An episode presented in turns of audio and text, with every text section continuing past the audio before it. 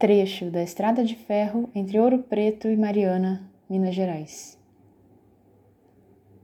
Ouro Preto, 11 de junho de 1924.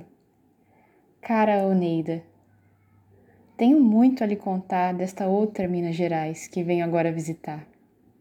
Ao tomar a decisão, não podia imaginar o quanto Ouro Preto e Mariana viriam a me ensinar. Siga sempre a intuição esse passo eu não daria sem perceber cá em Minas a inspiração da brasilidade no legado de suas artes. 1919 em mim ficará marcado. Tenho 30 anos, você 12, 13 em breve a completar.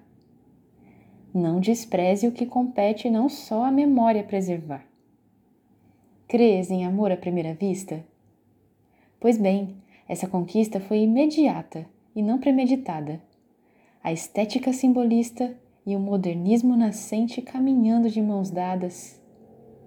O cenário religioso e barroco da histórica Mariana com certeza favoreceu.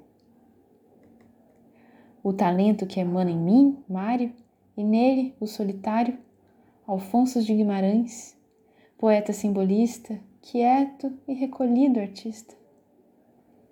De aleijadinho tomei notas que ainda um dia vou publicar. Antônio Francisco Lisboa, genial artista brasileiro, em toda a eficácia do termo. Sua obra sintetiza, sem restringir, é verdade, a acamada, aclamada brasilidade. O traçado mineiro, o estilo inovador no teor de suas concepções, rompiam pouco a pouco com a estética lusitana em fins do século XVIII. Eis o que de brasileiro que eu tanto queria encontrar. Abraço, Mário.